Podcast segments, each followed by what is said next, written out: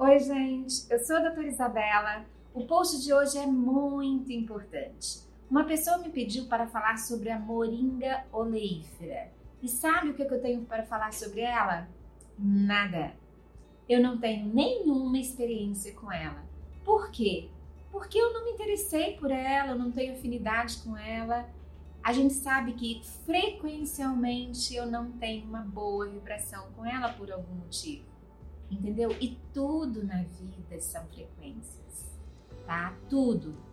O alimento que a gente come, o suplemento que a gente toma, o ambiente que a gente está, as pessoas com quem a gente convive. Por isso que às vezes você não bate com alguém assim de nada, né? Não tem nada contra, mas a sua relação com aquela pessoa não fluiu. E assim é aqui também com os suplementos, tá? Então a gente tem até recursos de tecnologia.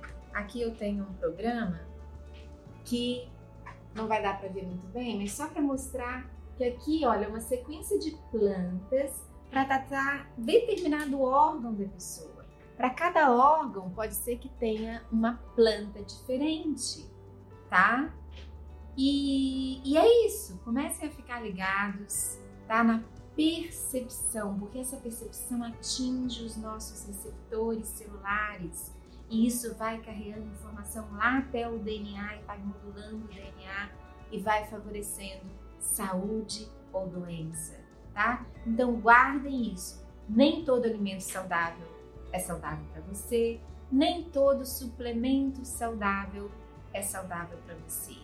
Agora, de maneira geral, ela com certeza é uma planta com propriedades benéficas, anti-inflamatórias, antioxidantes, não é?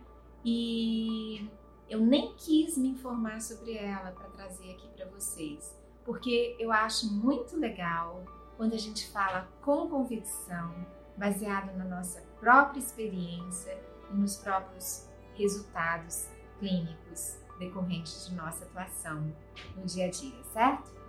Então, aqui estão os links para as minhas redes sociais Espero que tenha gostado.